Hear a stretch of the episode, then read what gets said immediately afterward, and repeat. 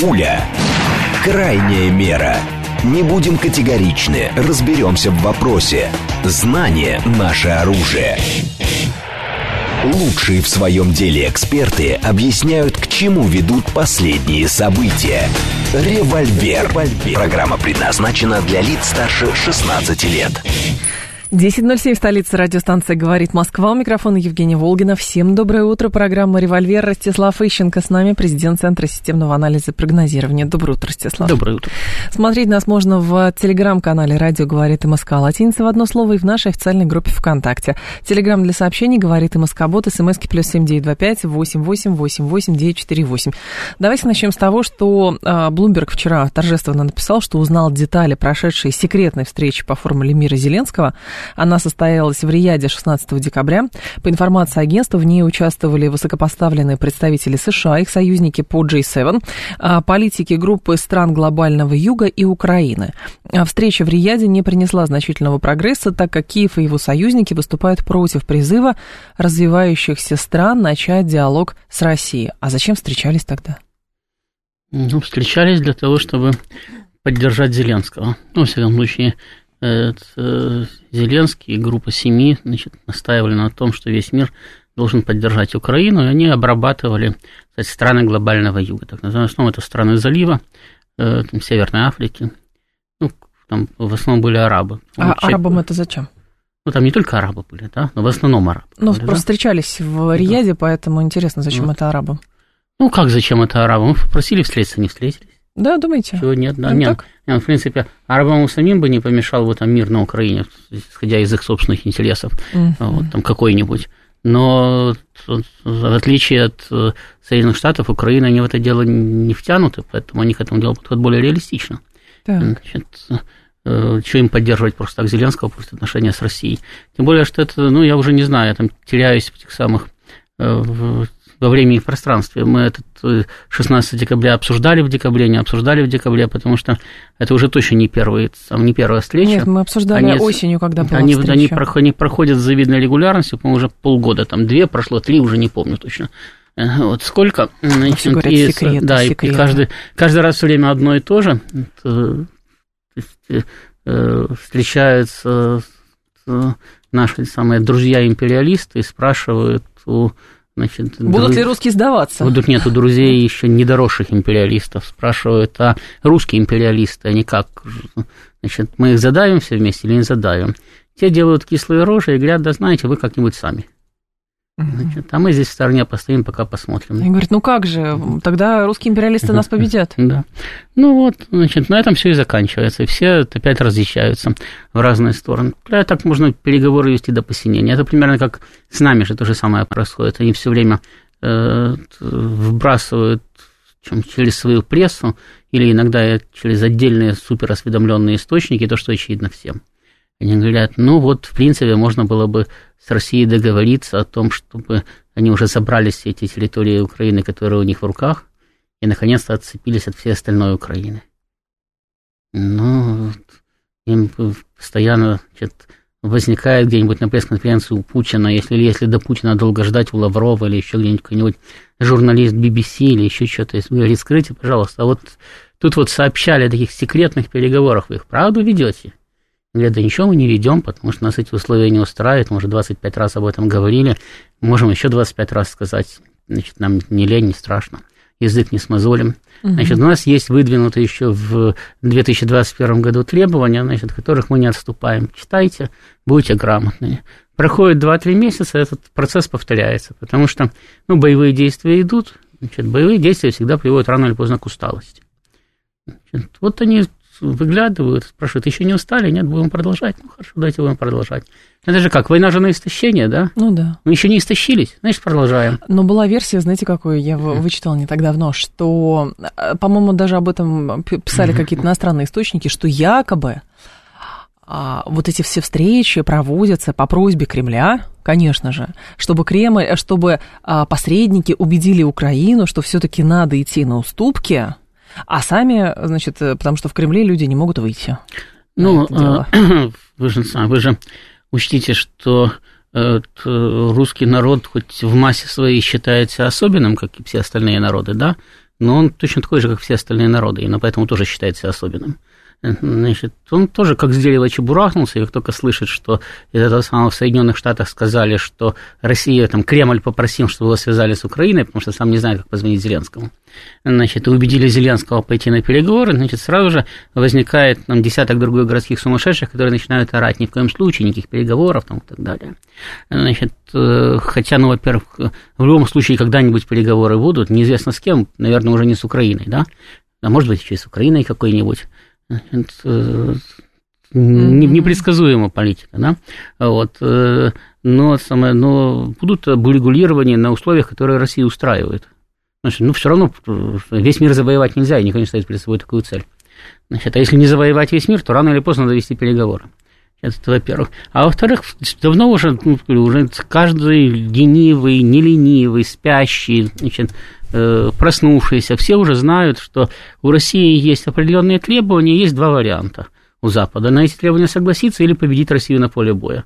На поле боя победить Россию они уже сами отчаялись, они сами об этом говорят. Но у них, опять-таки, есть еще вот надежда, теплится, что Россия рано или поздно устанет, значит, и скажет, да ладно, бог с вами, давайте уже, что, что там у нас, что вы готовы отдать, давайте заберем, и все, и живите дальше, как хотите. Это Плюс для того, чтобы как создать дополнительные проблемы, понимая, что если, там, допустим, вдруг ни с того ни с сего, после двух лет боевых действий, тяжелых, кстати, очень, угу. значит, начать переговоры на условиях, ну ладно, мы забираем себе пол Херсонской области, то ну, у, народа реально возникнет вопрос, а почему так? Что, год назад нельзя было забрать пол Херсонской области и на этом дело завершить, да? Значит, э, поэтому они периодически вбрасывают эту информацию, ну, для того, чтобы возбудить э, внутреннее опрашение. Ведь, угу. опять-таки, внутреннее опрашение создает государство дополнительная проблема. Это, если разрывается доверие между народом и властью, то власть провисает, и очень трудно потом убеждать народ в том, что там надо воевать или не надо воевать, значит, что надо напрягаться или не надо напрягаться. Потому что о чем мы будем напрягаться, если мы вам все равно не верим? Давайте найдем другую честную власть, будем ей верить, тогда будем напрягаться. После этого происходит революция, распадается страна. Как, как правило. Ну вот и все ждут, ну, что вот, на Украине ну, вот, это ну, произойдет. Да, ну вот у них, у них последняя надежда, это фол последней надежды. В России была революция в 17 году, в России была революция в 91 году. Вот давайте устроим еще одну революцию. Значит, для этого надо постоянно давить по всем направлениям. Знаете, когда дискредитировали что царский режим, что советский угу. режим, его же дискредитировали не по одному направлению, да, его дискредитировали по всем. И что-то должно было сработать. Сработает даже не что-то, сработается комплекс. То есть на, нарабатывается критическая масса. Вот как, как человек становится значит, из нормального вашего приятеля, с которым все всегда в жизни было хорошо, угу. каким-то там сам, сам, отпетым диссидентом, значит, борцом против собственной страны. Э, на каком-то этапе у него нарабатывается критическая масса недоверия. Где-то его поймали, вот там он столкнулся там с какой-то там бюрократической несправедливостью, или ему даже так показалось, или ему кто-то из знакомых рассказал, которому он доверяет, там, или не один, там, а два или три человека. Потом он, значит, услышал, что, вот, что это массовое явление, что таких явлений, значит, они во всех областях, значит, и в военной, и в дипломатической, и во внутренней политике, и в образовании, и в медицине, угу. и где угодно. И вообще ничего хорошего нету, все заводы закрыли, а те, которые открыли, уже продали да. ну, это, ну и так далее, да. Значит, вот. У него постепенно нарабатывается такое тотальное недоверие к государству, в котором он живет. И он начинает видеть только плохое. Он, то есть он смотрит на мир как, будто, как через закопченное стекло. Угу. То есть он, он, он э, вокруг ничего не видит, даже, даже хорошее он представляет плохим. То есть, э, даже если ему сказать, ну, посмотрите, там, не знаю, там дорогу проложили во Владивосток скоростную, да, и теперь туда можно доехать не за две недели, а за там, двое суток. Он скажет, а сколько на дороге украли? Да. А сколько лесу вырубили? Там и так далее. Значит, вот. Но всем не угодишь, понятно. Да. Нет, потому что у него выработалась аналитическая масса, он стал, как, э, он сам себя переформатировал. И он теперь считает, что здесь все плохо, и его переформатировать в обратном направлении очень тяжело. Он в этом уверен. Это его, кстати, внутренняя правда. Вот они хотят эту внутреннюю правду вложить как можно большее количество людей, для того, чтобы это были не отдельные диссидентствующие угу. там лица или даже прослойки, да, а для того, чтобы это была существенная часть народа, хотя бы 10-15%. Этого, в принципе, достаточно для того, чтобы страну дестабилизировать полностью. На Украине есть такая критическая масса, по-вашему? На Украине она была, поэтому ее дестабилизировали. Нет, сейчас. Чтобы ее дестабилизировать так, чтобы, ну, там, не знаю, так, чтобы это в пользу России было, давайте так. Э, ну, во-первых, в пользу России там никто ничего не будет дестабилизировать, потому что все, что там было за Россию, давно или в тюрьме, или в могиле, или в России. Нет, еще больше раздрай, которым можно воспользоваться, скорее так. Э, ну как, в принципе, возможен раздрай, которым можно воспользоваться, но есть одна проблема. Угу. Они все э, кормятся с американской руки. И у них э, десятилетиями все будущее их выводилось в Соединенные Штаты, или, по крайней мере, в Европу, и находится под контролем Соединенных Штатов. То есть они считали, что вот капиталы туда отправлены, инвестиции туда сделаны, это гарантия их светлого будущего. И поэтому не все на коротком поводке, и даже те, кто сейчас хотел бы смести Зеленского и как-то договориться с Россией на каких-то условиях, они все равно постоянно, вы же видите, что они делают, они апеллируют к Вашингтону все время, они пишут там в своей прессе, Зеленский, значит, негодяй, воюет с Залужным, плохо командует армией, проиграл войну, все провалил, значит, надо срочно провести выборы, мы будем лучше и ждут, что скажет Вашингтон. Те говорят, да не надо ничего делать. Говорят, ну, хорошо. Да, ладно. да, да, продолжайте так. Они начинают опять. Ну, вот Зеленский же, он же, видите, он же мешает Залужному воевать, и сам плохо воюет. И все они пытаются убедить американцев в том, что надо его плохого заменить на меня хорошего. И тогда все будет хорошо. Э, да, они теоретически могут начать действовать и без американцев, но только так, как начали действовать африканцы без французов. То есть африканцы же не просто так переориентировались, там вся Центральная Африка переориентировалась с Франции на Россию и на Китай. Они переориентировались тогда, когда Франция не смогла выполнять свои обязательства. Она не смогла гарантировать безопасность местных режимов. Скажите, зачем нам нужны тогда? Да, тогда они сказали, послушайте, это, там, золото, уран, наш бриллиант, значит, нефть, все это вы гребете, значит, а работу не выполняете. Ну вот есть другие, они будут выполнять работу. То же, то же самое будет он золото, бриллианты, уран, нефть, да, мы будем, да, с ними делиться. Кра- да. красноречивый вот, пример, да. да. А самое, ну, они будут нас защищать хорошо. Ну и все, и французы вылетели оттуда к пробкой из бутылки. Вот э, если, опять-таки, если у украинской элиты найдутся люди, да, которые будут достаточно независимы от Соединенных Штатов, для того, чтобы занять такую позицию, но где их найти? Ну, им сразу пулю в затылок Не, ну, если их будут, тем же не пустили, да, то есть, если их будет достаточно много, они будут занять достаточно серьезные позиции, я просто спрашиваю, а где их найти? Угу. Или если украинская элита уже окончательно разочаруется в Соединенных Штатах и поймет, что и они даже не смогут за шасси уцепиться, потому что самолеты взлетать не будут и им надо что-то решать уже для себя лично здесь, не обращать внимания на американцев. Но этот вариант пока вот не только, только тогда они могут развернуться. Но, но понимаете, как развернуться? Это значит, надо, чтобы э, российские танки стояли не просто под Киевом, а где-то метров 300 от Крещатика. Да. Тогда, тогда они начнут прозревать. Но извините, Но этого тогда уже, в общем, пока, тогда да, уже, в общем-то, никому это не интересно будет. Проехать 300 метров не так сложно. Они скажут, да мы же за вас всегда были. Скорее ну, всего, нет, так они, и они, они потом это скажут, более того, у кого-то даже получится, это вполне естественно. Угу. У меня тут э, вчера, по-моему, или позавчера кто-то спрашивал, что такое денацификация. Я объяснял, это когда э, вчерашние э, члены НСДАП переходят там в СЕПГ или в ХДС, ХСС, в зависимости от того, в ГДР или в ФРГ оказались, и продолжают работать на тех же должностях, на которых работали. А нам говорят, почему так? Ну, понимаете, в любой стране существует бюрократия, да, ее просто так нельзя взять и поменять. Э, это, э, просто нет подготовленных людей. И со стороны нельзя приехать управлять, потому что надо знать местные традиции, в том числе бюрократическую традицию, законы, порядки и так далее, иначе ты просто не сможешь управлять этим государством. И на эту бюрократию необходимо опираться всегда. Ну, то есть это Поэтому, да, и самое главное, что это э, бюрократия, как правило, аполитичная, внепартийна. Я же приводил пример тоже когда-то, по-моему, даже в вашей передаче Мюллера, да, угу. значит, который был просто хорошим полицейским. Его поэтому взяли руководить политической полицией, гестапо. Причем он это самое, то есть он был полицейским при Веймарской республике и хорошо ловил нацистов. Он их так впечатлил, что они взяли руководить своей политической полицией, чтобы он ловил их э, противников. Более так... того, он, не будучи членом НСДАП, был генералом СС.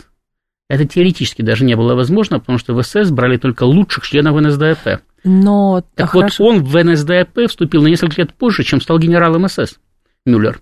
Значит, то есть это, У всего это, есть исключения. Нет, это, это, это как раз демонстрация, что, в принципе, э, сам аппарат, да, он полностью аполитичен. Он служит любой власти. Власть пришла, сказала, надо вступать в НСДАП. Они вступили в НСДАП, потому что иначе их выгонят, Значит, а где же они будут работать? Но подождите, тогда я, честно говоря, просто не очень понимаю. Э, Потому что сменилась смотрим... власть, не вступили в СЕПГ. Ну хорошо, Значит, а вот... мы же говорим, что идеологическое вот это э, зерно ультранационализма и нацизма Знаете, даже есть, на Украине есть, присутствует? Есть националисты, да, нацисты, там, да. да, откровенные нацисты, значит, которые э, э, занимают руководящие посты и задают тренд. Часть из них убежит, значит, часть тоже, конечно же, пытается перекраситься, тем более, что у некоторых получалось. Угу. Значит, вот. Но большая часть убежит, потому что они, э, как, они просто жить с нами не могут в одной стране. Ну, понятно. Значит, даже не потому, что там у них могут возникнуть какие-то сложности, просто они не могут жить в одной стране, если она не соответствует их идеалам и убеждениям. Э, кто-то погибнет, многие уже погибли. Останется аппарат. Значит, этот аппарат, значит, кто-то совершал преступление, причем серьезно, они сядут в тюрьму. Точно так же, как сели в тюрьму при денацификации или даже были повешены, значит, многие представители аппарата э, гитлеровской Германии. Но останутся рядовые сотрудники этого аппарата, им назначат новых руководителей, которые могут приехать из Воронежа там, и так далее, и будут осуществлять политический надзор за ними. Но будет э, несколько... А аппарат будет работать же, как вы думаете, кто сейчас работает на новых территориях в аппарате? Я понимаю, о чем Те, кто говорите. 10 лет работал при Украине. Скажите, пожалуйста, а кто в Крыму перешел в ФСБ работать? Понятно. Те, кто работали в СБУ.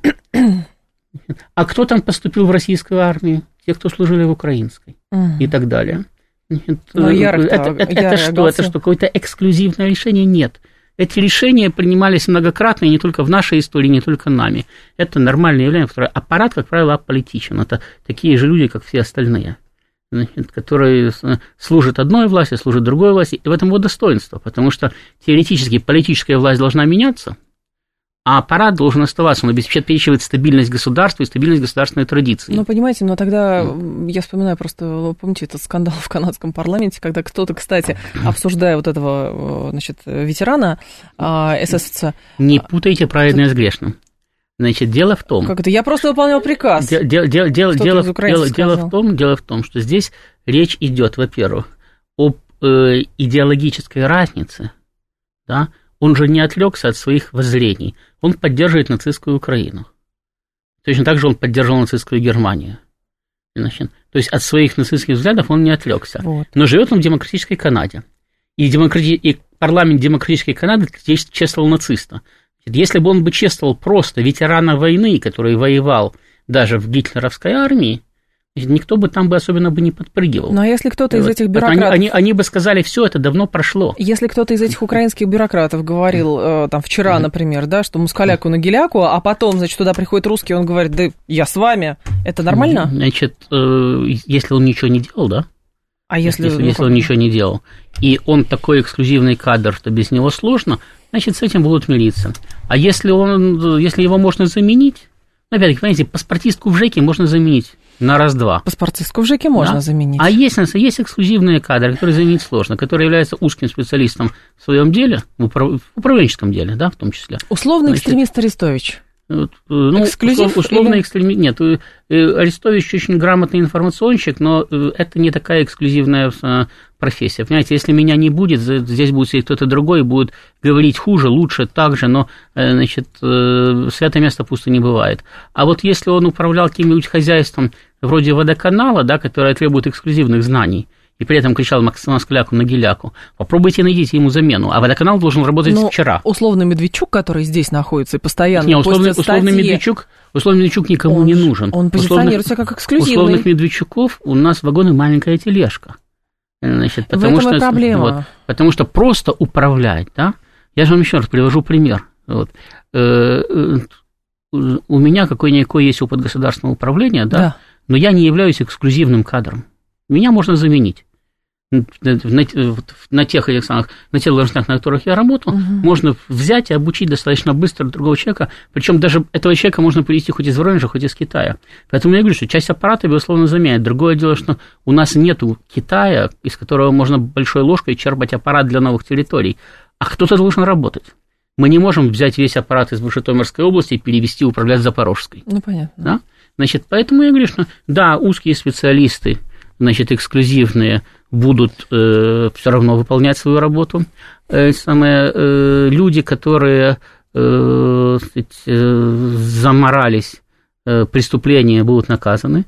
Значит, те, кто каким-то эксклюзивным специалистом не являются, от кого можно избавиться, от них избавиться, найдут вместо них тех, кто не раздражает окружающих. Вот. Э, и так все, да. А из, а из России пришлют э, этих самых политических надзирателей, которые будут за этим аппаратом надзирать для того, чтобы он э, не, не делал лишних колебаний. А... И не только политических, но и антикоррупционных надзирателей пришлют. И, кстати, самые главные посадки, как показывает практика, будут не по политическим мотивам, а будут по коррупционным. И начнутся они не сразу после освобождения, а через два года после освобождения. Им дадут возможность поработать, посмотреть, понять. Им некоторое время пообъясняют. Потом, кто не понял, начнут сажать пачками. Так, опять-таки, уже было. Ну, такое было, да. это правда. 267 говорит, а что Швеция собирается все-таки открывать второй фронт или не собирается? Ой, там про кого только не говорят. И про шведов говорят, про финнов говорят, про молдаван говорят, про всех Значит, говорят. шведы сказали, что не собираются послать э, какое-то количество войск в Латвию. Ну, Прибалты все время просят войска откуда угодно, хоть из Намибии, чтобы их охраняли от да. страшной а России. А, а кто им угрожает? Ну, кто им может угрожать, если вокруг них только члены НАТО? Есть две страны, которые может угрожать, Беларусь и Россия и то не единое государство. Угу. Все остальные члены НАТО вместе с ними. А как известно, член НАТО не может угрожать члену НАТО. А мы знаем, что мы ему угрожаем? Но они нам рассказали. Это важно, мне кажется, уточнение. Нет, это не просто важно, потому что дело в том, что они такие действительно, я уже об этом говорил, не как Украина, они делают все для того, чтобы их стерли с политической карты. Потому что они не просто кричат, Россия нам угрожает. Если бы они об этом бы кричали бы, Значит, ну, них бы смотрели бы, как на сумасшедших. Ну и ладно, все не кусаетесь, нет, они кусаться пытаются. Они говорят, давайте они угрожать им. Они пытаются, они пытаются размещать на своей территории все больше и больше войск. Ну, батальон, ну, бригада, ну, ладно, это еще смешно. А да? русские все никак не нападут. Нет, но когда, но когда Финляндия становится членом НАТО, когда Балтика превращается в натовское озеро, угу. это уже не так смешно, как было раньше. Они продолжают наращивать на своей территории вооружения. То есть они все-таки призывают? Нет, нет, они создают, они представляют свою территорию под плацдарм, да, но для развертывания там все новых и новых и новых натовских контингентов. Но это реально начинает уже угрожать нашим границам. Кроме того, кроме того, они постоянно устраивают провокации, вроде там блокады Калининграда или разговоров о том, как можно вот завтра или послезавтра заблокировать Калининград. Но извините, опять-таки, до тех пор, пока туда можно было пускать паром через Балтику, значит, на это можно было еще там плюнуть в конце угу. концов. Значит, но сейчас они могут заблокировать и паромное сообщение в Балтика, Натовское озеро. И никакой Балтийский флот сейчас не сможет там прорваться из э, Санкт-Петербурга в э, Калининград, просто потому что там натовских флотов значительно больше. Давайте после новостей продолжим. Ростислав Ищенко с нами, президент Центра системного анализа и прогнозирования. Сейчас информационный выпуск, и к вашим вопросам тоже обратимся. Пуля. Крайняя мера. Не будем категоричны, разберемся в вопросе. Знание – наше оружие. Лучшие в своем деле эксперты объясняют, к чему ведут последние события. Револьвер. Револьвер. 10.36, столица радиостанция «Говорит Москва». У микрофона Евгения Волгина. Мы продолжаем. Ростислав Ищенко с нами. И вам вопрос от доктора Рида. Так, согласен и не согласен с Ростиславом. Главное, с чем не согласен, это, как вы сказали, сохранение традиции управления. Традиция фейкового государства, сплошная коррупция. Выход не включать еще новые территории, кроме уже включенных, и готовить управленцев из ветеранов СВО, обладающих нужными навыками. Но если человек хорошо убивал, это не значит, что он будет хорошо управлять. Точно так же, если человек хорошо преподавал в школе, это не значит, что он будет хорошо управлять. Или угу. если человек хорошо торговал в магазине там, или что-то. У каждого своя профессия. Потом, я же говорю, надо путать идеологический надзор, да, там, или политический да. надзор за аппаратом, который могут осуществлять э, ограниченное количество людей, которые действительно пришлют из Москвы ну, не из Москвы, там, из какого-то другого региона, угу. да, значит, отберут и пришлют, для того, чтобы они надзирали за этим. Пришлют людей, которые будут надзирать за спецслужбами там, и так далее, чтобы они, значит, работали как надо, а не как им хочется. Вот. Но еще раз, что нам надо э, набирать из этих самых э, э, э, служащих в СВО, э, специалистов по этому самому, по управлению водоканалом, при том, что, опять-таки, каждый местный водоканал имеет свои особенности. Ну да. И люди, которые там работают, знают, что сломается завтра, а что не сломается, что надо ремонтировать, что не надо, какие там проблемы есть, на годы вперед знают. И это их профессия. Угу. И что? Вот сейчас там в российскую армию завербовались там сирийцы, египтяне, значит, э, помимо уже э, самого, всего СНГ, которое там служит в этом самом ВСВО. Значит, берем египтянина и отправляем на Украину где-нибудь в Запорожье руководить водоканалом. Или чем там еще, там, электросетями местными там, и так далее коммунальным хозяйством. Но вдруг его дедушка ГЭС какой-нибудь строил. В каком-нибудь но... городе там и так далее. Если человек служил в СВО, это не значит, что он может что-то делать, даже не значит, что он хороший человек, более того. Угу. Служил, значит, самое, воевал, герой и так далее. Далеко не каждый герой, значит, умеет э, хорошо, я уже не говорю, просто умеет хорошо работать, да, умеет хорошо управлять. Потому что воевать и управлять, даже воевать и работать разные вещи. Воевать и управлять тем более разные вещи. Не каждый генерал может быть э, управленцем штатским, точно так как штатский управленец не может быть генералом. Поэтому бывает, э, с моей точки зрения, вообще абсурд, когда э, э, чисто в этих самых э, э, штатских сферах, значит, вдруг возникают генералы. А потом mm-hmm. их переаттестовывают, они становятся генералами Э, в армии. Это абсурд. Э, генералы должны быть только в армии, и причем они должны проходить, выполнять определенные кстати, нормативные требования для этого, для того, чтобы стать генералом. Значит, они просто мне захотелось, мне присвоили звание. И так далее. Вот. Но это уже ладно, это дело десятое. Но э, я ведь говорю о простом, о простом аппарате, который его как пыли, да, но без него не работается. То есть вы можете быть э, семи пядей в лбу, но без тех, кто приносит и уносит бумаги, кто непосредственно на месте решает э, проблемы управления маленькими, но нужными коллективами и так далее, вы ничего не сделаете. И это люди, которые, там, это тысячи горизонтальных связей. Да, это коррупция тоже. И коррупция тоже, и поэтому с коррупцией борются на новых территориях. Так же, так же, кстати, борются и на старых. И есть территории в России, в которых коррупция более-менее загнана в рамки, а есть территории, где только загоняют в рамки. И там очень а удивляется, а что так, а что это происходит? Да. А, есть, а есть новые территории, которые только начали загонять коррупцию в рамки, а будут еще территории, в которых начнут позже загонять коррупцию в рамки там, и так далее. Ну да, с этим надо работать, а что поделаешь? Есть две новости, на которые я обратила внимание. Они с разницей буквально в 40 минут. Первая новость, что, значит, Блинкин во время визита в Грецию 6 января потребовал от премьера а, новых поставок оружия для Украины – и новость номер два спустя 40 минут. Вашингтон на Совете Безопасности ООН а, собирается поднять вопрос о приписываемой КНДР передаче России баллистических ракет для якобы применения их на Украине. Керби об этом сообщает. Угу. А я не пойму, а как бы в Соединенных Штатах, ну, понимают, что это выглядит абсурдно. Ну, то есть греков можно, с греков требовать отдайте Украине последнее, а когда КНДР, ну, допустим, мы закупаем а, какое-то оружие у них, и что такого? И ну, что, ну, все при, все при своем праве. Ну, подождите. Мы же тоже возмущаемся, когда кто-то продает оружие Украине. Ну, у нас своего и, со, и, со, и совсем не возмущаемся, когда кто-то продает оружие нам, правда? Так. Но это вполне естественно. Любое государство себя так ведет. Оно говорит, э, я воюю за правду. Поэтому мне помогать это почетно. Нормально. Да. А они воюют против правды. Поэтому, Поэтому им помогать, помогать это вообще это паскудно. Поэтому им помогать надо, тем более, что правда же все равно победит. То есть я буду победителем, я потом с вас спрошу. Угу. Ну, все. Американцы себя ведут так же, как себя вели государства испокон веков.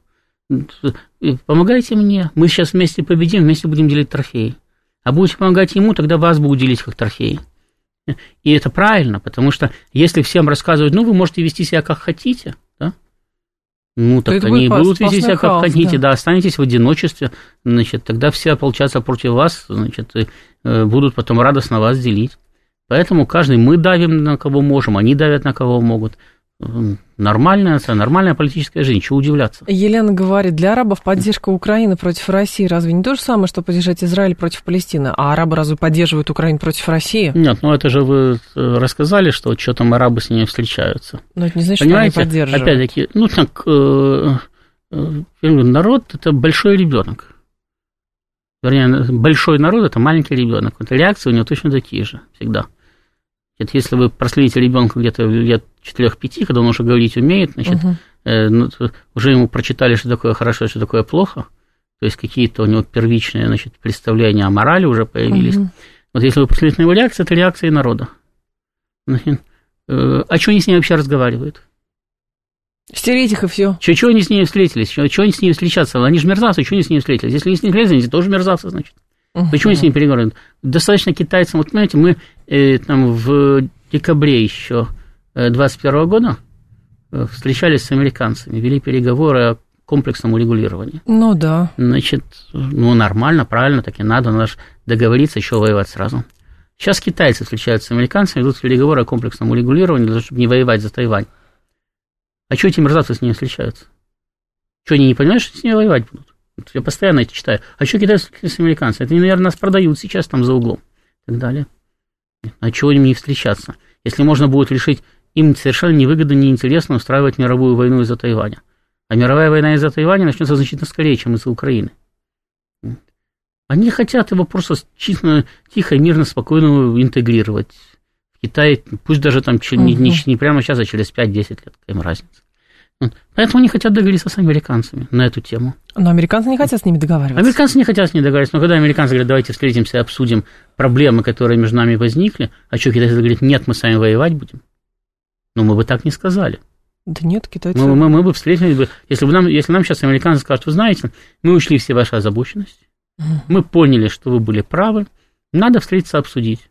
Ну, мы бы встретились бы и обсудили. Если бы ничего бы не получилось, разъехались Но бы. американцы хотят дожать.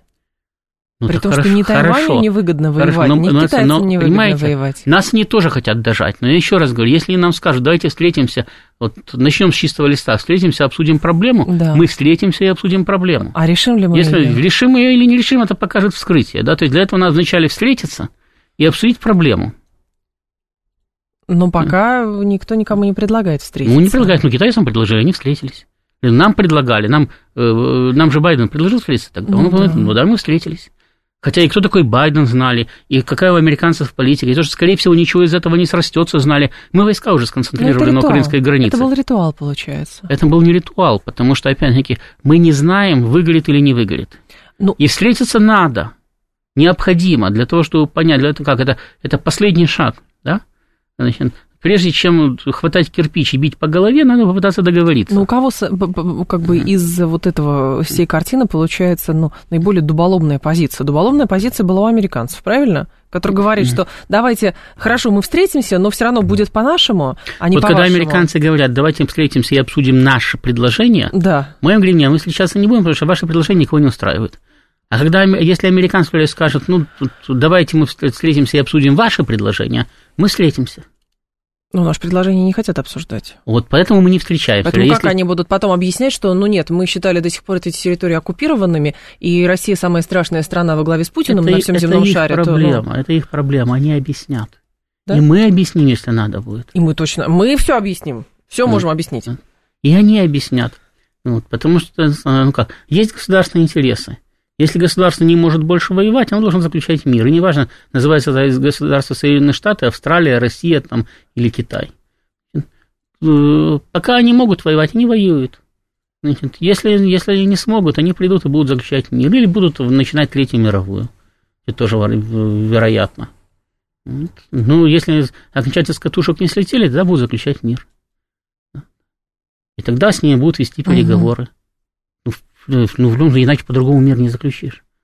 А еще никто не сумел завоевать весь мир. А значит, у всех пока есть силы? Ну да, у всех пока есть силы. А к чему да. вот эта торговля рисками постоянно, если американцы не дадут Украине оружие, Украина посыпется через две недели? Там, ну, потому что такое? Украина посыпется, ну, через две недели она уже сыпется. Значит, посыпется она там, вот сейчас оружие перестали дать, она сыпется. Значит, фронт отступления украинского все шире, отступление все быстрее, там все глубже там, и так далее. Они сами говорят, что не сыпятся. Но у американцев пока есть возможность давать оружие. Угу. Опять-таки они сами говорят, пусть Конгресс разблокирует да. средства для Украины, и мы купим ей новое оружие. Новое, хорошее и много. Но Конгресс заблокировал, да? И опять-таки, когда мы говорим, что Украина в этом году почти стопроцентно посыпется, мы исходим из следующего. Для того, чтобы деньги, которые Конгресс потенциально может разблокировать, но, но пока что даже не рассматривал законопроект на эту тему. Ну, то есть денег еще вообще нет в природе. Должна пройти определенная процедура. Даже по самой ускоренной процедуре значит, они не успеют раньше конца э, января, начала февраля принять решение. Угу. По самой ускоренной. Потом необходимо э, эти деньги провести через национальную банковскую систему. Значит, ну, это достаточно быстро произойдет. Значит, и потом их необходимо инвестировать в это оружие. То есть надо найти конкретные э, предприятия, которые что-то произведут. Предприятия должны произвести. Или надо найти государства, которые что-то продадут. Значит, там проще.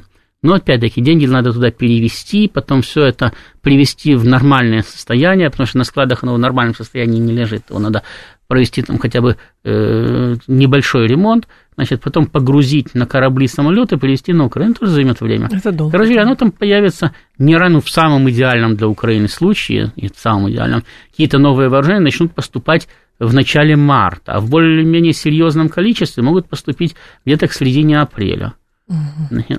А у них проблема уже. Почему они сейчас бегают и говорят срочно всех на фронт?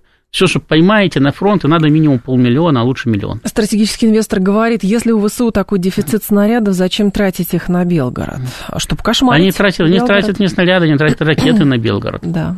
А вот, и, и тратят не ракеты именно потому, что у них нет другого, нету другого выхода. Да, они, они исходят из того, что а вдруг на самое, террористические обстрелы Белгорода придут к тому, что российское население начнет спрашивать, а что это наши города обстреливают? А мы ничего не делаем. И дальше два варианта. Либо начать стрелять по жилым кварталам там, Киева и Харькова, чтобы показывать собственное население, а тогда эта картинка быстро побежит по международным угу. СМИ, и мы получим такой же эффект, как Израиль получил в Газе. Посмотрите, что эти мерзавцы делают. Вот он, женщины, дети, разорванные, убитые, вот он стертые с лица земли кварталы, и можно сколько угодно чирикать о том, что они сами стреляли по Донбассу, но это чириканье никто нигде за пределами России не услышит. А картинки соответствующие увидят везде. И общественное мнение мировое очень резко качнется в другую сторону. Ну, они и так картинки раскручивают, когда да, но одно дело, ракеты, одно дело, а ракета сбитая там в дом прилетает. Одно дело, когда картинка, что ракета попала в дом и сгорел балкон, ну, это Значит, а другое дело, когда ракета снесла пол, ракета ведь снесла полгорода, и лежит пару-тройку тысяч разорванных трупов, как в Газе, еще раз угу. повторяю. Вот. Значит, или, или другой вариант, государство дальше не реагирует, народ начинает говорить, ну так, смотрите, э, у нас правительство плохое, оно там сговорилось с кем-то, оно не хочет нас защищать, по нам стреляют, но нас не защищает, нет, чтобы выстрелить в ответ. Значит, и начинается брожение. Ну, у них э, единственный ну, шанс – это дестабилизация России изнутри, они пытаются это сделать. Mm. А альтернатива, да, как они это видят, ну хорошо, им что, жалко украинские города? Не жалко. Они давно их подставляли под обстрелы. И говорили, да, пожалуйста, стреляйте побольше, побольше стреляйте по мирному населению. Тогда покажем картинку. Будет картинка, значит, будут все мировые СМИ трубить о том, что русские варвары убивают мирное население. Ну, с Израилем же прокатило. Ну там же тоже Хамас первый напал. И первый начал убивать гражданских. Причем не ракетой, которая попала туда или не туда. Значит, когда стреляет Израиль, можно спорить, да, там был под этим домом туннель Хамас. Угу. Значит, и правомерно было, ли уничтожать да. дом вместе с мирным населением, если под этим домом находится тоннель Хамас там, или склады Хамас там, и так далее. Но это же говорит... или, или его там не было, да? А когда хамасовцы приходили в дом и просто убивали население, которое там жило в этом доме, то они точно знают, что там никаких тоннелей Цахал нету. Получается, никто не сделал большего в смене отношений к СВО, которую Россия проводит на Украине, чем израильская операция против Хамаса? Ну, эта израильская операция против Хамаса сделала в смене отношений к Израилю.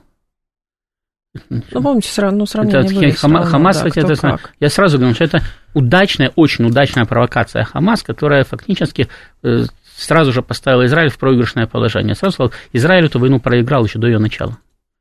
Потому что он ее проиграл морально. Там уже не важно, он сотрет с лица газ, э, газу с земли или не сотрет. Он потерял возможность долговременного мира на Ближнем Востоке, и он потерял весь долговременный эффект, который был э, достигнут постхолокостной пропагандой. Думаете? Все, все, Израиль, Израиль полностью выведен из числа государств, которые не подлежат критике. Ну, если на кону опять продолжение какой-то там, не знаю, торговли или мирного сосуществования, то, наверное, и а большие а это, чины это, договорятся между а собой. это со всеми так работает, извините. До этого Израиль был и, и, и находился в эксклюзивном положении. Как только что-то происходило, они говорили, так это антисемитизм, вы забыли Холокост. Так они и так продолжают говорить, что это антисемитизм, Нет, теперь вы забыли они, Холокост. Они могут продолжать говорить все, что угодно, но раньше все кланялись и извинялись. А сейчас, говорит, да плевать нам на ваш Холокост. Вы вон арабов убиваете, ну и что? Ну, так подумаешь, ну и Но вас убивают. попадался, попадался и Да, сказал, да. тоже сказали, что он махровый антисемит. Ну, Ну нет, понятно. одно дело, когда они говорят, вы махровый антисемит, и это действует. А когда это действовать перестало, вот мы говорим, так вы махровый русофоб. мгм. Нам говорят, ну и что? Так это почетно. Быть махровым русофобом на Западе. Хм. А сейчас во всем мире растет антисемитизм. Причем он начал э, как, ну, э, где-то там подспудно он всегда тлел, это понятно, на бытовом уровне. А сейчас возникает политический антисемитизм. То, что было в 30-е годы и после 30-х годов уже э, в Европе, в Соединенных Штатах практически исчезло. А сейчас он опять он поднял голову и активно порастает. Порастает именно потому, что Израиль проиграл этот информационный конфликт полностью. Его Хамас спровоцировал на удар, то есть они, они прекрасно знали, как реагирует Израиль. Ну да. Они понимали, какого масштаба будет реакция, потому что они еще понимали, что не ставят под удар правительство Нетаньяху. Нетаньяху нельзя уходить, потому что он еще боится и в тюрьму попасть. Значит, поэтому они знали, удар будет очень жестокий. Значит, и действительно, Израиль сказал, а там мы сейчас газу сотрем с земли и забудем о ней. Значит, Это пошло как внутренняя пропаганда, но это же слышат и снаружи. Главное, они начали так и действовать, начали стирать газу с лица земли. Сразу же появились фотографии, значит, сразу же появились самые... И сразу же начали работать мировые СМИ, правильно, потому что пошла картинка. А, понимаете, раньше, да, можно было сколько угодно рассказывать там, о несчастной деревне Дейр-Лесин, о лагерях Сабра и Шатила там, и так далее. Ну, да, телевидение приезжало, когда уже все. Нам показывали, Очистили, вот вы да? знаете, вот на этой площади лежали трупы. Но сейчас на ней уже трупы не лежат, она уже чистая. И сам телевизионщик не видел, что там лежало, потому что когда его туда пустили, там уже ничего не было. Уже все было чистая площадь. Значит, А сейчас нам это показывают в прямом эфире. Вот летит ракета, вот она попадает в дом, вот этот дом разваливается, вот разбирают завалы, вот оттуда достают женщин и детей. И люди все это видят. И реакция естественная, то есть это естественная реакция человека. Вы можете рассказывать, и и он даже внутренне будет знать, да не вы напали, а на вас напали. Но он будет видеть, что вы убиваете женщин и детей. И реакция все равно будет, ну как, ну это же ребенка убили. Это нормальная реакция. У меня ребенок, у вас ребенок, у всех остальных Мгм. дети, и все тут же примеряют к себе. А если бы это произошло со мной? Вот в мой бы дом прилетела ракета, да, и убила бы моего ребенка, что бы я почувствовал? И это поэтому работает, поэтому они выпускали вот этих девочек в белых блузочках на ОМОН, там и так далее, Мгм. значит, там, где кровь хорошо видна сразу, если что. Значит, поэтому э, всегда идет провокация, ну, ударьте, ударьте, вот ударьте сюда, вот здесь женщины и дети, ударьте. Да, там под ними штаб. Мы вам даже сразу скажем, там глубоко под ними штаб, там генералы сидят очень важные. Ну, ударьте туда.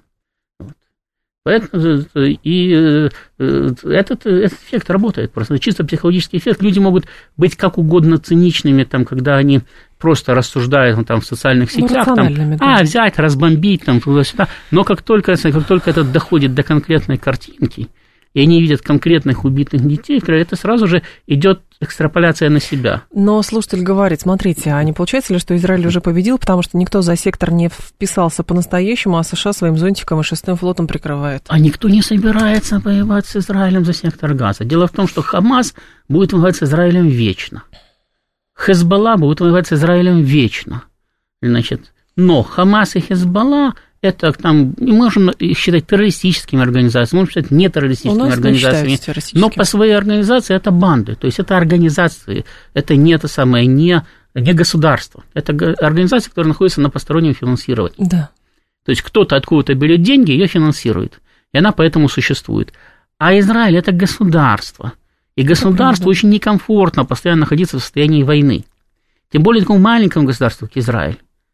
Вот в России стреляют по Белгороду, и то нам некомфортно. Хотя где этот Белгород? Ну, Во Владивостоке, значит, ближе до Японии, чем до Белгорода, причем в несколько раз. Из Владивостока в Афганистан слетать ближе, чем в Белгород. Вот. Но, тем не менее, нам всем некомфортно, потому что стреляют по Белгороду. А когда у вас э, самое, от конца государства до другого конца, 10 причем, километров. значит, как, как из одного конца Москвы до другого, Мгм. значит, то вам вдвойне некомфортно, потому что сейчас прилетело к ним, завтра полетит к вам. Ну, сейчас будут говорить, что израильтянам просто дадут там зачистить газу, Израиль оккупирует эти территории, и все будет в Израиле хорошо. И будет Не, я, я еще раз говорю, э, Израиль может, Ливану. Израиль может всю газу стереть в порошок, выгнать оттуда всех арабов, закатать ее в несколько слоев бетона, сверху положить асфальт и устроить одну большую автостоянку у моря. Мгм. Это он может сделать при большом желании. Правда, э, доход не будет приносить такая автостоянка, но тем не менее захочет сделать. Так. Вот. Но победить в этой войне он уже не может. Потому что для Израиля важен был мир.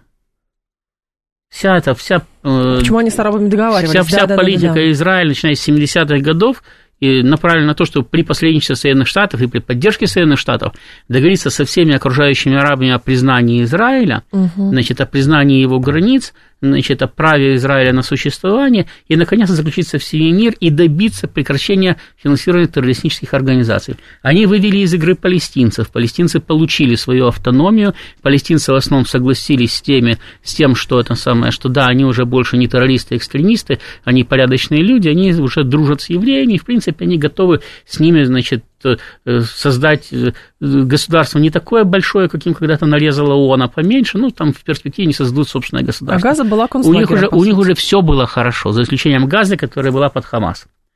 И, в принципе, они сейчас подписывали соглашение с Саудовской Аравией, э, с последними кстати, содержателями угу. Хамас, и э, у них, ну, там оставалась там Сирия с Хазбалой, но к этому они привыкли, они контролируют голландские высоты, и там для них нет, это не так важно, не так серьезно. Хотя, конечно, тоже важно и серьезно, но это уже один такой, кстати, отдаленный фронт, и там уже как-то можно было с этим разбираться. А тут все срывается, все срывается, весь арабский мир говорит, нет, все, мы, это самое, мы Израиль больше не знаем, мы знать не хотим. То есть вы думаете, это будет страна-изгой? Ну, не страна-изгой, не надо начинать все сначала, причем в значительно худших условиях. И более того, в ходе этой войны не потеряли больше бронетехники, чем в ходе всех предыдущих войн с регулярными арабскими армиями. Это правда. Значит, и это самое, и, и все, и все, окружа, все окружающие арабы увидели, что Соединенные Штаты больше не Соединенные Штаты, Израиль больше не Израиль, Цахал больше не Цахал, что на какие-то хуситы, дикие племена полностью, заб, полностью заблокировали Красное море.